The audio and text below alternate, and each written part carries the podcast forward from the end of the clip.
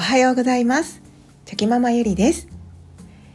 7なんと今日も2連続ですね。今日もですねえっと朗読はお休みして雑談会にしたいと思います。えっとそれはなぜかと言いますとはいシンプルに私がお話ししたかったからです。もうコンセプト変わってきてるやないかいってなると思うんですけども。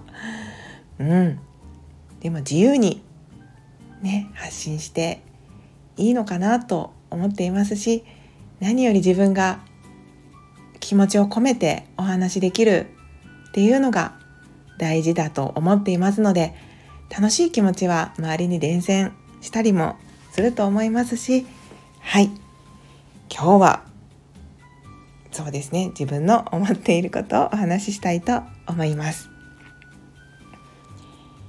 先日ですね私は部屋の模様替えをしました。皆さんはどうですかね？こう模様替えってお好きですか？まあ模様替えといっても私が主にするのはみんながはい家族みんなが一番集う場所といいますかリビングの模様替えをするんですけれどももう本当にはい模様替えの頻度はかなり多い方じゃないかなと思っています。まあペースで言うと大体月1回はやってるんじゃないかなと思ってるんですけどもね何をそんなに模様替えするんだよって感じだと思うんですけどもまあやっぱり机とか椅子とかあとおもちゃたちですね。子どもたちのおもちゃの場所とか、まあ、移動できるものを移動してみて。まあそのどうやったら快適になるかなとか。はい。そんなことを考えながら模様替えをしたりしています。で本当にもうあまりにも私がしょっちゅう模様替えをするので家族のみんなは私がこう机とかをガサガサとこう移動したりとか部屋を片付け始めるとああまた始まったよって感じの 感じの空気になるんですけどもこう模様替えのメリットって本当にたくさんあると思うんですね。やっぱりこうまずは模様替えをするとこう気分がリフレッシュできてこうなんか新鮮な気持ちでその部屋に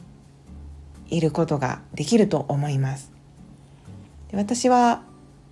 うんブログを書いたりとか4コマを書いたりとか、まあ、そういった作業をするのがリビングですることが多いのでやっぱりこう新しい環境になるとこう作業がすごくはかどったりするんですね。でさらにはイメージがこう湧きやすかったりとかなんかそうですねやっぱり頭の中がすっきりしている分、うん、これもまた作業がはかどることにつながっているなと思ったりしています。で家族のみんなもやっぱり新鮮な気持ちになるらしくまあ模様替えをするとあなんかいいやんみたいな感じで みんなそれぞれがはいこう気持ちよく過ごしてくれている感じが見受けられますのでまあやっぱり模様替えっていいよなと思ったりしています。で結構そうですねその都度こう普段から、まあ、部屋で生活していて、うん、あここもうちょっとこうだったらいいのになとか、まあ、家事動線ですね。まああのご飯を運ぶ時やったらこうこういうここにテーブルがあった方がいいなとかパソコンを触る時にこう必要なまあ、て言うんですかね。本とかうんメモ帳とか筆記用具類などはこの位置に置いた方がさっと取れてこう作業しやすいなとか、まあ、些細なことなんですけど、まあ、そういったことを結構考えて模様替えをしているので普段から、うん、ちょっとこう部屋の中で過ごしていてあここもちょっとこうしたらいいかもって思うことはこうずっと頭の中に引っかかっているのででまた次の模様替えの時にそれを解消するためにあの配置を考えたりとかしてうんそういったことも考えることも楽しかったりしています。でもまあ狭いリビングなので置ける配置っていうのは限られてくるんですけどもその限られた空間でなんかもっと新しい配置はないかなとかもうまさにパズルですよね。なんかここにこれをはめてみたいな。こじゃあここにはこれが入るかなっていう感じで、まあ、考えるのが本当に好きでやってるんですけども。なんかそういうことをまああの考えてたらふと学生時代のことがパッと蘇ってきてですね。そういえば私はこう自分の部屋を親に与えてもらった時からまあ頻繁に模様替えをしてたなという記憶が 蘇ってきましてね昔からそうやったんかいっていうなんかこう自分の中でツッコミを入れたくなったんですけども、うん、なんかやっぱり昔のその学生の頃の私もこう模様替えをするとこう新鮮な気持ちになれたりとかなんか作業がはかどはかどったりとかするっていうのが、まあ、無意識のうちに分かってたんだなって思いまして。なんかこう今こう無意識によくやっていることが実は昔からもよくやってたなっていうことが分かるとあそれってなんか本当に自分がまあ、好きなことというか うーんそうですね。自分の、まあ、性格であったりとかなんかそういうところが分かったりするのでなんかすごく面白いなって思ったんですね。で、うん、そこから、まあ、考えていくとやっぱり昔やってて今も実はやってる昔となんだ変わらない変わらないやんみたいな自分に気づけた時って、うん、またこう自己理解が深まって、まあ、どんなことでもいいんですけどもまあ、そういった瞬間ってすごく面白いなって思ったりしています。なのでこう皆さんもそうですね昔からやっていて大人になった今でもやっていることなんかそれはもう本当にもう無意識の領域なので自分でも気づかないぐらいの 些細なことだったりするかもしれないんですけどもそういったことって何かありますか？なんか一度考えてみてあこれかみたいな ものがこう発見できた瞬間ってはいすごく面白かったりするのでよかったら皆さんも、うん、昔から実はよくやっていて